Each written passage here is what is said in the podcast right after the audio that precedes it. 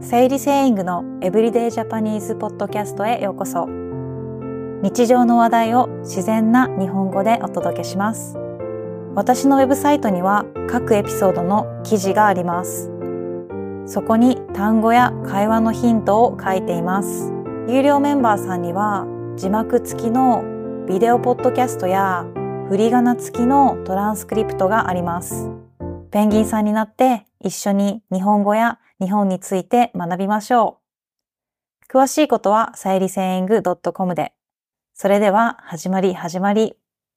こんにちは、さゆりです。今回は日本のリサイクルショップについて話します。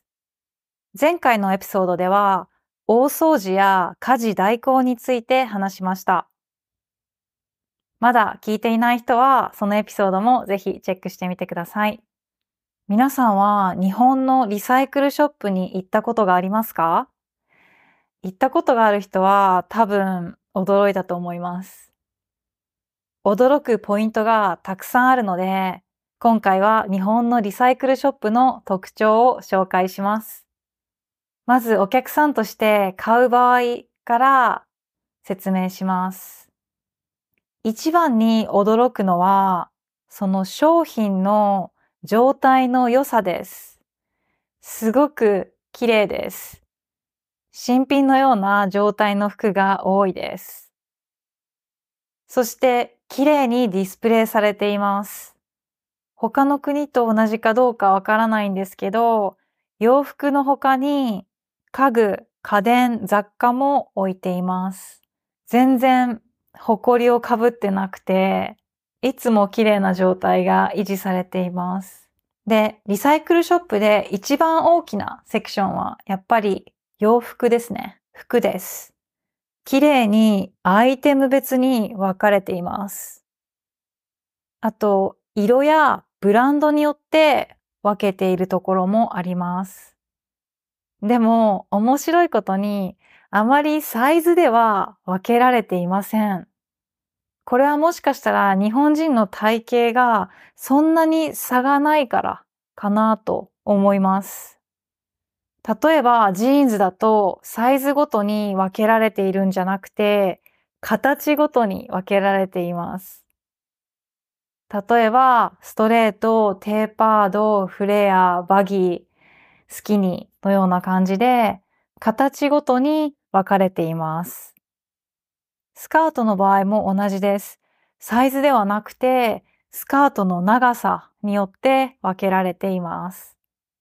その他にもお店によってはファッションの系統、ファッションのスタイルによって分けられているところもあります。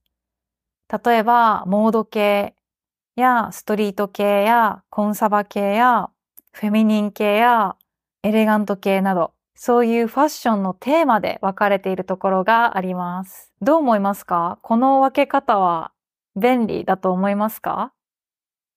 それともちょっと困ると思いますか？まあ私は日本人のサイズだと少し大きいサイズなんですけど、そこまで困ったことはないです。私は服を買うときに必ず試着するので、試着室に入ってサイズを確認してから買います。ちなみに試着室というのはフィッティングルームのことです。最近ではフィッティングルームという人も多いです。試着室、フィッティングルーム、言いやすい方を言ってください。はい。では次は自分が売る場合、大掃除などをして、まあ、いらないものが出てきて、それを売りたい場合、どんな感じでしょうか？ご紹介します。私が外国に住んでいるとき、カナダに住んでいるときは、いらない服はすべてドネーションしていました。海外はそういう施設やサービスが多いですね。でも残念ながら日本ではあまりないんです。探すのが難しいんです。だから私はリサイクルショップにいらない服を持っていきます。これはドネーションではないので、買い取ってもらうことになります。いらない服がありますね。それを袋に入れて持って行って、買い取りお願いします。と言います。そうすると大抵店員さんは番号札をくれます。番号札っていうのは数字が書いているカードやプレートのことです。1とか2とか3とか、そういう数字がプレートに書かれています。店員さんは私が持っていたすべての洋服をチェックしてくれます。査定してくれます。査定っていうのは、その商品の状態や商品の市場価値を調べて金額を決めてくれることです。その査定が終わると、店内アナウンスで、買取番号10番でお待ちのお客様というふうに呼んでくれます。その後、店員さんは私に、査定金額こちらになります。いかがでしょうか？というふうに言ってくれます。私はいつも、あの、ドネーションするつもりで言っているので、いつもはいと言います。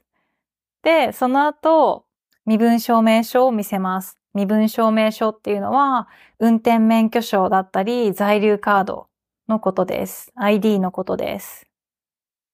それを見せて、サインをしてお金をもらいます。ちなみにこれは日本の法律に関係していることだと思うんですけど、売るのは日本に住んでいる人じゃないと売れません。先ほども言ったように日本の身分証明書が必要になります。以上が買い取り、売る時の流れになります。もしかしたらその洋服の価値があんまりなくて、0円で引き取ってくれることがあるかもしれません。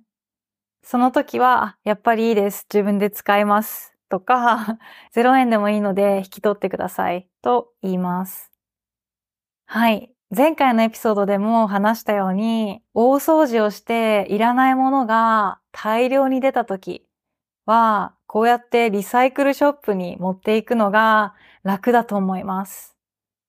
でも、ちょっと価値のあるもの。例えば、まあまあ新しい Apple のノートパソコンとか、AirPods とか、ダイソンのドライヤーとか、そういうちょっと高いものはアプリの方が売りやすいです。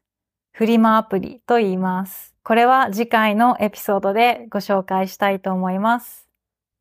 このアプリはすっごく便利で、私は最近デロンギの全自動のエスプレッソマシンを買いました。新品だとすごく高いんですけど、まだまだ使える機械が新品の半額で買えて、しかも家まで運んできてくれるし、車を持っていない私としては本当に最高です。はい。詳しいことは次回のエピソードでお話ししたいと思います。はい。いかがでしたか？皆さんはいらないものがあるときにどうやって処分していますか ?Facebook のマーケットプレイスに出品しますか？それともドネーションできる施設に持っていきますか？友達にあげますか？もし皆さんの街に日本のリサイクルショップのようなお店があったら人気が出ると思いますか？ぜひご意見を聞かせてください。今回も最後まで聞いてくれてありがとうございました。じゃあまた次のエピソードで。バイバーイ。